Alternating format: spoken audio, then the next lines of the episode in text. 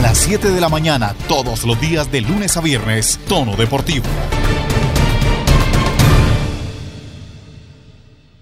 ¿Qué tal? ¿Cómo les va? Gracias por estar con nosotros. Esto es Tono Deportivo. A todas las personas que se conectan a través del dial en el 106.3 y también a los que lo hacen a través de las diferentes plataformas móviles. Gracias una vez más por continuar con nosotros y preferirnos. Hay novedades en el fútbol colombiano. Antes quiero hacer un par de salvedades importantes, noticias relevantes, porque Luis Javier Mosquera, amigo de esta casa, pesista, uno medallista olímpico, entre otras cosas, se ha llevado tres medallas de oro en el Panamericano de levantamiento de pesas que se realiza en República Dominicana. Luis Javier, a toda su familia, felicidades. Lo mismo a Pacho Mosquera, que también se ha llevado tres medallas de oro. Y los colombianos que están a punto de competir, la mejor de las suertes, mucha fuerza a la hora de levantar el peso porque está allí la clasificación a los Olímpicos. Ahora sí, novedades del fútbol colombiano. Ah, no, espere antes. Nicolás Mejía avanzó a octavos de final en el abierto que se está jugando en Ecuador. A Nico también un abrazo muy grande. Ojalá pueda continuar por la senda victoriosa. Ya es hora de que comience. Ahora sí, fútbol. Hay tantas cosas para decir. Tantas, pero tantas, tantas, tantas cosas que voy a iniciar con algo que, que escuché. Yo no sé si ustedes lo habrán escuchado, pero si no lo he escuchado aquí se los muestro. A ver qué dice. Ojo esta joya. Ayer también tuvimos una joya que mejor dicho. Yo tengo un compromiso muy claro por parte de Colombia con la Comebol y hemos dicho, estamos preparados para que la Copa América se juegue en Colombia con esas garantías de bioseguridad en lo que nos corresponde a nosotros, que es un grupo de cinco equipos, hemos dicho, sí, estamos listos. ¿Estamos listos? Yo le pregunto a usted, don Santiago Villarraga, buen día, ¿estamos listos para la Copa América? Alejandro, cordial saludo para usted, para mis compañeros y todos los oyentes de Tono Deportivo. Y tenemos que acostumbrarnos que cuando habla el presidente Duque, siempre va a decir alguna barbaridad. Y eso es una barbaridad. Colombia no está lista ni para recibir ni la totalidad de la Copa América, ni mucho menos cinco equipos, que de uno de esos cinco equipos es Brasil.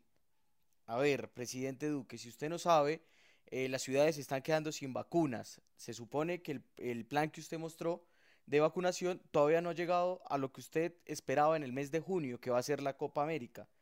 Colombia no está lista, pero claro, como acá solo les importa tener el billete, mostrar plata y decirle al resto del mundo, nosotros sí podemos hacer una Copa América, acá lo único que le importa es que Colombia, por lo menos en el ámbito futbolístico, se vea más o menos bien, porque ni los estadios, ni los sitios de entrenamiento van a estar listos para recibir a la prensa, a los jugadores y tampoco le están dando la seguridad a los colombianos para el tema de esta pandemia. Hombre, sí, tiene toda la razón Santiago. Mm, hablando del tema de las vacunas, como dicen por ahí, ciudadanos preocupados, me cuentan que llamaron las diferentes EPS a mencionar el tema de que ya no hay vacunas, entonces tocó aplazar la segunda dosis para muchas personas, también pues la primera dosis ni se diga.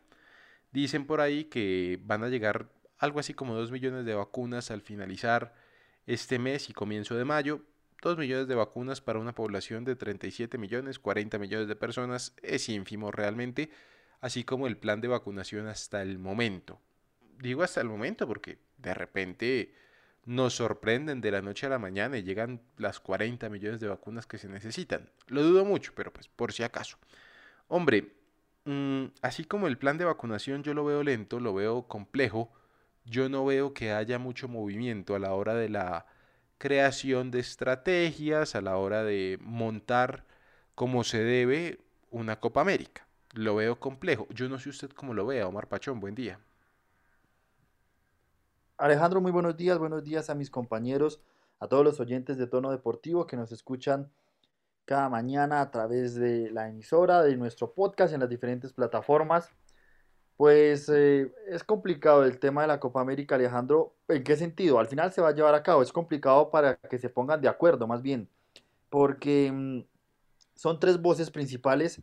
Se escucha por un lado al presidente de Argentina, que evidentemente el país está viviendo una situación muy complicada, yo creo que más complicada que la de Colombia, pero la economía no permite que se, que se haga ningún tipo de cierre. Argentina yo creo que tampoco va a perder la oportunidad de que se aplace eh, o de que no haga parte de esta Copa América, pero evidentemente sí eh, están corriendo, uno, un riesgo y dos, eh, pues un tema bastante complicado. Por el lado de la voz oficial de Colombia, que es el ministro y el presidente, siempre salen a decir prácticamente lo mismo, es que la Copa América se va a realizar y se va a realizar con o sin público y que Colombia está en las capacidades de poder llevarla a cabo. Yo creo que ya eh, los intentos de las ciudades por bloquear, por así decirlo, de no prestar sus estadios ya quedó atrás. Primó, pues eh, yo creo que la, la, norma y, y, primó el peso del gobierno y de la responsabilidad ante la Conmebol. Y pues la voz de la Conmebol, Alejandro, que también se contradice, porque en un principio se decía que solo se podía realizar la Copa América en Argentina y en Colombia si tenía público, si no se la llevaban a otro país. Ya ha ido cambiando, hoy en día se hace sí o sí por temas publicitarios, por acuerdos, por contratos. Con o sin público se realizará la Copa América y la Conmebol y Colombia por lo menos están enfilados en esa misma ruta. Evidentemente siempre en el discurso abordando el tema de la pandemia, el cuidado y pues la protección que se debe tener con los protocolos de bioseguridad en este certamen. Muy, pero muy compleja la cosa de la Copa América. Yo veo que la gente no quiere que se haga Copa América aquí en Colombia. Igual contarles, pues, se va a hacer. Sí, o sea, ya el presidente salió a decir, ya sus ministros salieron a decir, yo me imagino que el dinero que estará en juego debe ser alto. De igual forma, ahí es que ver qué va a pasar por supuesto, con los estadios y si va a haber o no va a haber público. Claro, con este ritmo de vacunación, ¿qué público va a haber? Pero bueno, no, importa, no se preocupen, nosotros seguimos pues a la espera, ¿no? A la espera de qué es lo que está pasando. Les vamos a ir contando sin ningún problema, porque así como les contamos, el presidente Duque dijo, va a haber Copa América. Ojalá salga muy bien. Hay que ver, eh, tengo entendido que Brasil, Omar, ya dio fecha de, convocatoria, ¿no? Para esta Copa América. Sí, sí, Alejandro. Eh, supuestamente, ya recordemos que de hecho Brasil había sido uno de los primeros en bajarse de la convocatoria cuando se estaba ya eh, llevando a cabo el tema de la doble fecha de eliminatorias para, para el mes pasado de marzo. Y ya pues Brasil confirmó que, por lo menos prontamente va a ir a, dar a la selección de convocados. Esto estará pasando a inicios del mes de, a finales del mes de mayo. Ya Tite tendrá los convocados para la Copa América, que se haga oficial, porque de hecho ya se han ido reservando cupos y eh, podría ya tener su totalidad dependiendo de, de la pandemia, porque varios jugadores, por no decir que casi todos, han tenido positivo por COVID-19. Igual pues usted sabe que esta situación puede cambiar. Y Tite que muy responsablemente siempre anuncia a los eh, convocados con mucha antelación para esta Copa América lo va a hacer, confirmando aún más que este campeonato sí o sí se va a hacer, o por lo menos la presión que está poniendo de parte de la Federación Brasileña de Fútbol. Hombre, hablando de eso, don Santiago, usted que está muy bien conectado siempre, cuéntenos, ¿qué dice don Reinaldo Rueda de la posible convocatoria para Copa América. Alejandro, hay que tener en cuenta que eh, la posible convocatoria va a ser la misma que tengan las selecciones en las dos fechas eliminatorias que tienen previo a la Copa América, que es una, dos semanas eh, antes de la Copa América. ¿Qué es lo que quiere Reinaldo? Reinaldo ya habló con los jugadores del exterior, eh, ha tenido varios contactos, muchos dicen eh, que, Reinaldo no está trabajando, que los microciclos y demás. Reinaldo sí quería hacer microciclos durante este tiempo, el tema es que pues el calendario colombiano no, no le dio el tiempo necesario para reunir a los jugadores, sobre todo que los jugadores estaban disputando instancias finales con sus equipos, ahorita viene la, Copa Libertadores, entonces eh, no, no tiene el tiempo. La nómina no va a tener mucha mucha diferencia, no ha podido trabajar, eh, va a ser casi igual la misma que, tuvo Carlos Queiroz, con una o dos, dos modificaciones, del resto va a seguir trabajando igual, Por lo que le digo, no hay tiempo de trabajo. Muy bien, seguramente habrá que esperar cómo llega Falcao, si es que llega, ojalá alcance el Tigre, cómo llega Jerry Mina, que también anda un poco complejo de, de la salud. Mejor dicho, hay que esperar mucha novedad del fútbol colombiano. Cambiamos de tema y hablamos de los horarios de la Liga del Fútbol Profesional Colombiano porque por fin, después de casi treinta y tantas horas de haber hecho la mentira, como 28 horas nada más, de haber hecho la, el sorteo de la liga, se dieron a conocer los horarios, Santiago, y ya sabemos a qué horas se van a disputar los partidos. Pero le pregunto antes que nada, ¿están cumpliendo con el tema de la cuarentena y están cumpliendo con el toque de queda? Alejandro, el tema es que eh, pues, recordemos que los jugadores eh, no infringen la ley, ellos tienen como la autorización del tema de, de, la cuarentena, teniendo en cuenta que pues solo un partido en Bogotá, eh, que es el de Equidad Nacional, va a infringir eso, que es a las 8 de la noche en el Estadio Metropolitano de Techo, el domingo 25 de abril. Mientras que el sábado, pues todos saben que el Pascual Guerrero eh, está haciendo eh, mejoras en su iluminación y el partido entre América y Millonarios va a las 3 y media el sábado, igual que el de Junior y Santa Fe, pero el domingo a las 3 y media de la tarde y el partido entre Tolima y Cali va a las 5 y 40. El único que se vería ahí el problema es el de Bogotá, pero ellos tienen autorización por el IDRD y la alcaldesa de Bogotá. Esperemos que la autorización sí sea autorización, ¿no? Porque es que cada que la alcaldesa da una autorización es como para problemas, ¿no? Sí, y no solo la alcaldesa, Alejandro, sino también el tema de del Ministerio de Salud. Téngame, téngamelo ahí quieto. Téngamelo ahí quieto, ya hablamos de eso. Antes, Don Omar, cuatro partidos va a jugar en menos de un mes Santa Fe y Junior. Eso va a estar bastante interesante. Sí, Alejandro, pues alrededor, alrededor de, de un mes eh, porque como ya lo habíamos adelantado, ya se sabe, están compartiendo grupo en la Copa Libertadores y se tendrán que enfrentar en los cuartos de final de la Liga Betplay de Mayor. Por lo menos el primer partido que jugarán por liga será evidentemente el próximo fin de semana, más precisamente el 2 de mayo. Recordemos que ellos pues tienen también competencia eh, internacional esta semana, jugarán ambos el jueves y por ende jugarán el domingo en el Estadio El Campín a la una de la tarde. Estos partidos se van a tener que realizar con bastante eh, antelación, por así decirlo, a los horarios habituales, por las reparaciones tanto en el Campín como en el Metropolitano, en Barranquilla. Así que Santa Fe tendrá que jugar en ese escenario a la una de la tarde en un infierno, diría yo, como lo es el, calor de Barranquilla. Pero en la Copa Libertadores cambiarán de escenario, Alejandro, porque eso sí no se puede modificar el horario de los partidos. Por más temprano que se juegue, será a las 5 y 10 de la tarde. Entonces Santa Fe se tendrá que mudar al Estadio Metropolitano de Techo y el Junior de Barranquilla será al Romelio Martínez. Hombre, ¿y por qué se va a ir el Junior para allá? ¿Será que el Metropolitano también lo van a arreglar?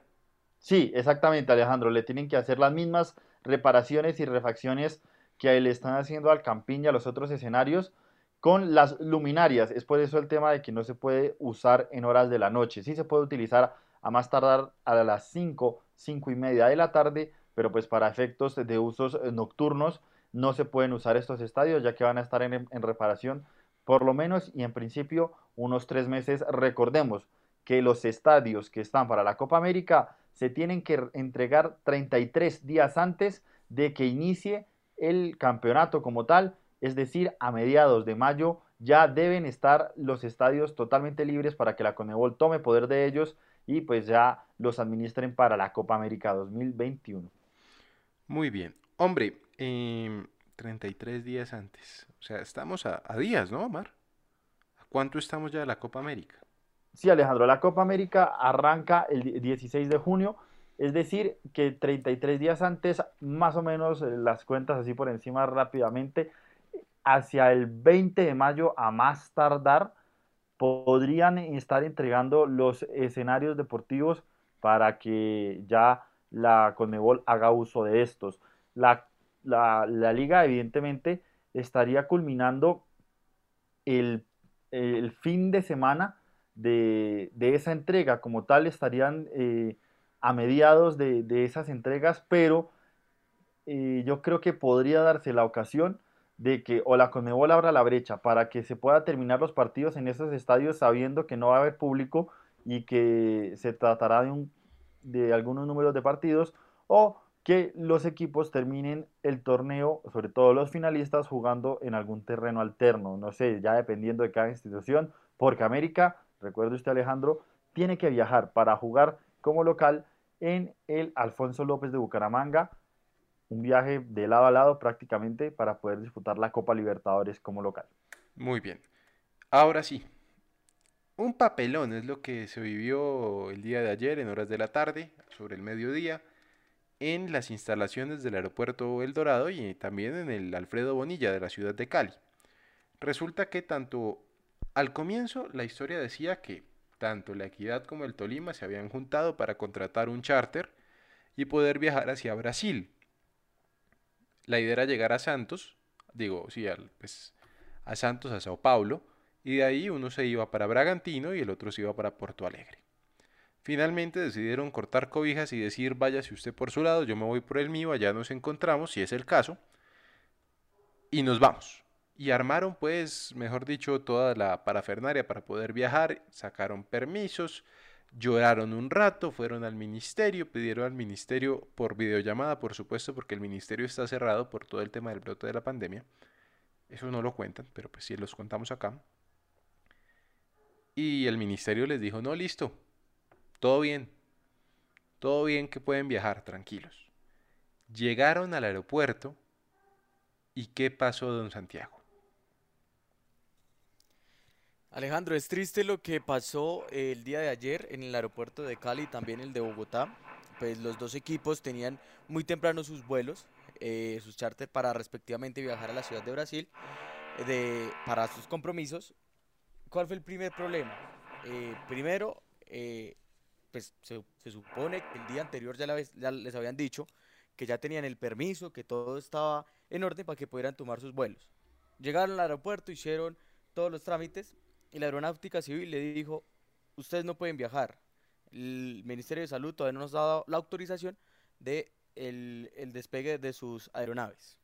Pasó toda la mañana, pasó gran parte de la tarde, hasta que Equidad Seguros le informa a, varias, a varios periodistas se les dice, si no arrancamos antes de las 3, perdemos el vuelo por temas ya de la aerolínea que contrató Equidad Seguros. El Deportes Tolima también estaba igual.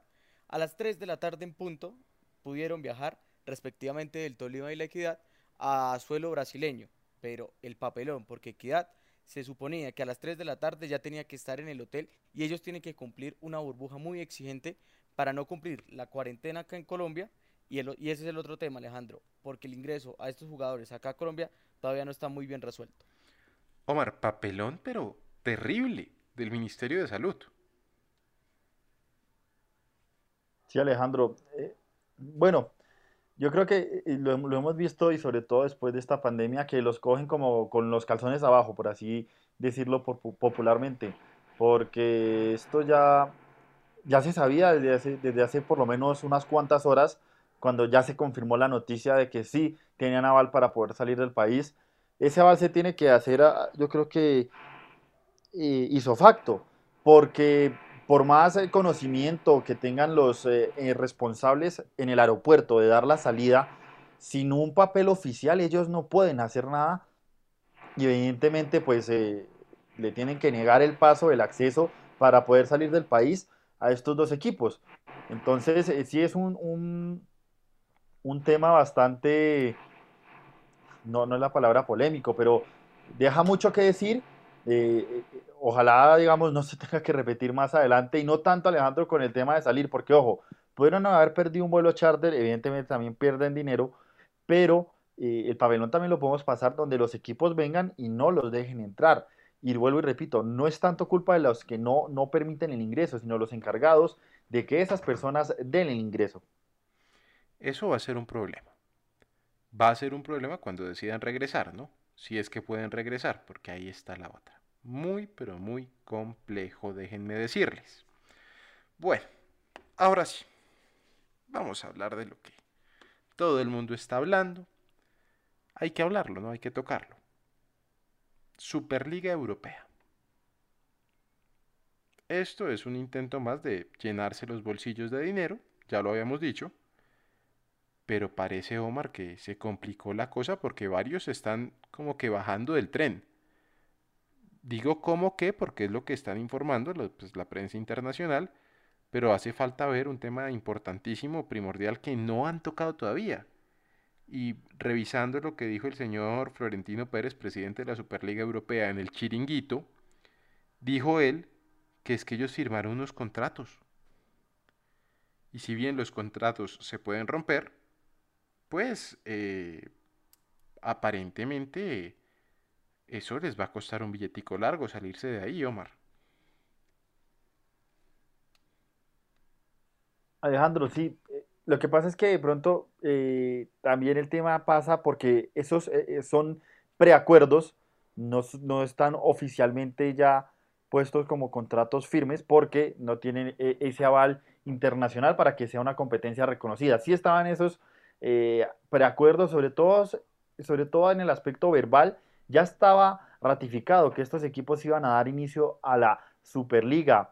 El día de ayer, pues de la mañana, inició casi que como terminó la noche del lunes, con noticias, sobre todo los aficionados bastante ofuscados por la situación y en Inglaterra se empezó a dar a conocer eh, la, manifestación que sobre todo los hinchas del Chelsea tuvieron antes del partido de su equipo eh, que jugaba por la Premier League ante el Brighton.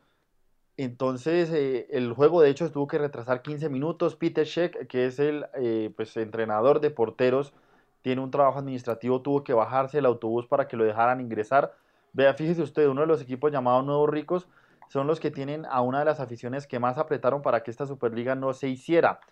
Entonces, a partir de ahí, Alejandro, empezaron a salir los rumores de la posible salida del equipo Blue ante toda la situación, cómo ha sido mal manejada, porque algunos dicen que Florentino Pérez no ha sabido eh, pues manejar bien la situación, creen bastante contraproducente que fue la entrevista que dio en el chiringuito el, lunes en la noche. Entonces, eh, es el primero que se bajó como tal por rumor, pero el que lo confirmó fue el City. Y Alejandro, el City, la verdad, Florentino lo decía, esta Superliga se hace para recuperar dinero y que los equipos logren el equilibrio. El City no necesita dinero, lo ha demostrado. Yo creo que por ende también se le hizo la facilidad de salirse sin ningún problema de, de esta Superliga. Al final, pues su que tendría inconvenientes si la FIFA decide alguna sanción. Así se fue cayendo el Chelsea, se hablan de renuncias. Por ahora, Ed Warward, el, director deportivo del Manchester United, mm, se supone que estaría dejando el cargo, pero a final de año. Seguiría al frente, pero a final de año, tras el fallido intento de la Superliga, el Barcelona, de hecho, Joan Laporta había reconocido que no la había aceptado del todo, que esos preacuerdos ya estaban con la directiva anterior y que todo dependía de lo que hablara y lo que pues eh, ratificara y aprobara la, junta directiva del Club Blaugrana. Seguramente una un bajón importante para, para esta competición que se quería hacer. Y así poco a poco, porque el, el Bayern Múnich ya dijo que no, Borussia Dortmund dijo que no, el PSG no se ha pronunciado porque recordemos que los emires cataríes son los que organizarán el Mundial de 2022 y no les conviene una mala relación con la FIFA. Yo creo que el PSG se baja y al final el Real Madrid yo creo que terminaría en una, en una pelea junto con la Juventus, el Manchester United que, le costará salirse, dando patadas de ahogado y un fallido intento por esta Superliga, que al final lo que sí yo creo Alejandro va a generar remoción y algunos cambios en la Champions League que conocemos actualmente y sobre todo en el reparto de algunos dineros, porque el, fútbol sí necesita recuperar económicamente para mantener el show, el espectáculo que se tiene hoy en día. Obvio, tienen que recortar gastos, pero no pueden despedir a media plantilla para mantener medio equipo, necesitan más dinero, hay de dónde sacarlo y la UEFA tiene que dar claridad con algunos eh, manejos económicos que, ha venido teniendo y, darle pues más equidad en este sentido a los equipos más grandes del fútbol europeo. La UEFA presentó una propuesta de Copa Champions, Copa de Campeones, diferente a partir del año 2024, pues que se va a instaurar a partir del año 2024. Muchos dicen que no la entendieron. Parece que van a agregar un par de equipos mejor dicho, una mezcolanza. Don Santiago, ¿será que los grandes se empiezan a caer? ¿Se empiezan a quedar solos? Alejandro, yo creo que el único grande que se cae es el Real Madrid. Y es que estos equipos que acaba de nombrar Omar no se bajaron por la presión de la UEFA ni demás, sino simplemente por la presión que hizo la hinchada.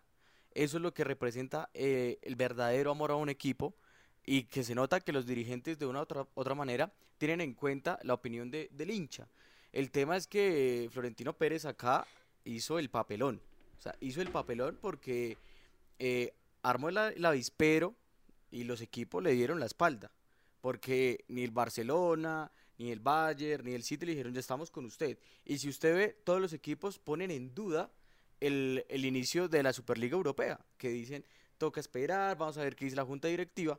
Mientras que el Real Madrid sigue firme. Y ese es el problema. Florentino Pérez está perdiendo autoridad frente a los demás presidentes y sobre todo en, en la UEFA. Y acá toca mirar es qué va a pasar con el Real Madrid. Porque créame que yo sé que esa Superliga se va a realizar. No ahorita por todo lo que está pasando, pero póngale que por ahí en uno o dos años esa Superliga va a ser una realidad. Bueno, en Inglaterra, Roman Abramovich, que es el dueño del Chelsea, también se bajó porque Boris Johnson fue de manera pues, como un pugil, básicamente, se metió al cuadrilátero, escupiendo, tirando puños y patadas y les dijo, básicamente, si se van, les quitamos las ayudas. Y recordemos que Abraham Omar tiene bastantes negocios en Inglaterra y no le conviene tirarse de enemigo a, a Boris Johnson. Alejandro, es que estos equipos no necesitan, no necesitan tampoco mucho dinero. Y usted muy bien lo dice, el tema de Abramovich de pronto fue una jugada más política por eh, salvar su pellejo, pero fíjese usted de ese listado de 12, los que más presionan y más insisten son el Real Madrid, que es de los socios, pero pues prácticamente de Florentino Pérez en temas de toma de decisiones, el Manchester United, que tiene inversores y los dueños son los Glazer, de familia norteamericana, los mismos dueños de los eh, Tampa Bay, que ganaron el Super Bowl y querían este formato precisamente para ampliar sus arcas. Son los dueños de un equipo que compraron pidiendo un préstamo de 300 millones de euros y que terminó pagando el mismo equipo, unos negociadores impresionantes. Y la Juventus con, con Andrea Agnelli, que ante la gran traición con Seferín, yo creo que, como se decía ayer, su puesto está bastante, bastante puesto en duda, está complicado y y son equipos que evidentemente sí necesitaban más esa ayuda económica para el Real Madrid y la Juventus, no colgarse con los grandes gastos y mantener una buena plantilla. Y los Glazers para aumentar su poderío económico. El Barcelona, que fíjese usted, tiene una deuda de mil millones de euros, ya está empezando y yo creo que prontamente va a abandonar esta idea de la Superliga esperando que la UEFA saque una nueva propuesta. Concuerdo con Santiago, aquí el que más pierde, no sé si tanto el Real Madrid, pero sí queda bastante golpeado Florentino Pérez y a pocas semanas, casi días, de haber sido reelegido presidente hasta el 2025 del Real Madrid.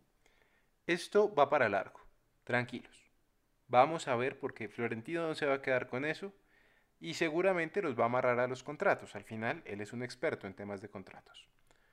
Don Omar Pachón, don Santiago Villarraga, muchas gracias por haber estado con nosotros. Hasta aquí llega Tono Deportivo el día de hoy. Tengan un feliz día.